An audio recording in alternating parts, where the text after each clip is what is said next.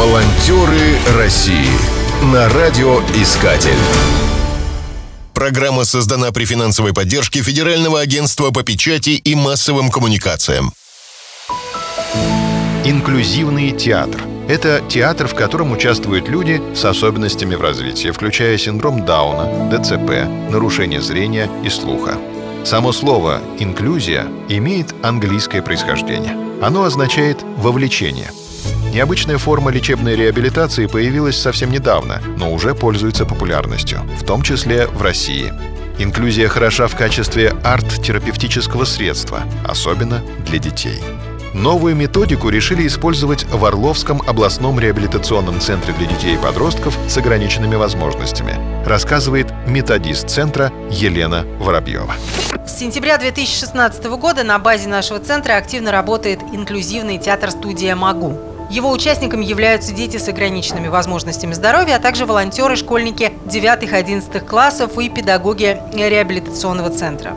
За весь период существования театра было поставлено пять спектаклей. В основу сюжетов брали произведения известных детских писателей, таких как Маршак, Усачев и других.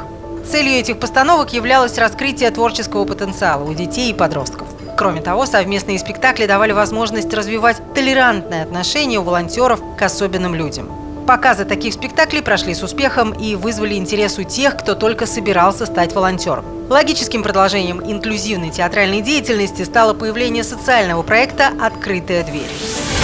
Волонтеры России. Проект был рассчитан на школьников старших классов, студентов и детей с особенностями развития. Его участники сами написали пьесу, по мотивам которой поставили инклюзивный спектакль под названием «Открытая дверь». Он позволял зрителям увидеть мир глазами инвалидов, узнать об их проблемах, осознать трудности их повседневной жизни. В первую очередь спектакль был ориентирован на школьников и студентов, которые только собирались стать волонтерами.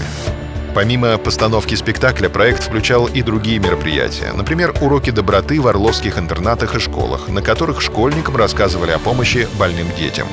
Волонтеры проводили коммуникативные игры и тренинги по развитию общения с особенными детьми. Особое внимание было уделено самим участникам спектакля.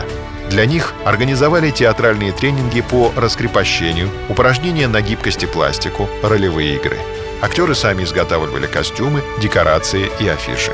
Кульминацией проекта стал показ спектакля. Он позволил привлечь внимание к детям с особенностями развития и увеличил число волонтеров, готовых прийти на помощь.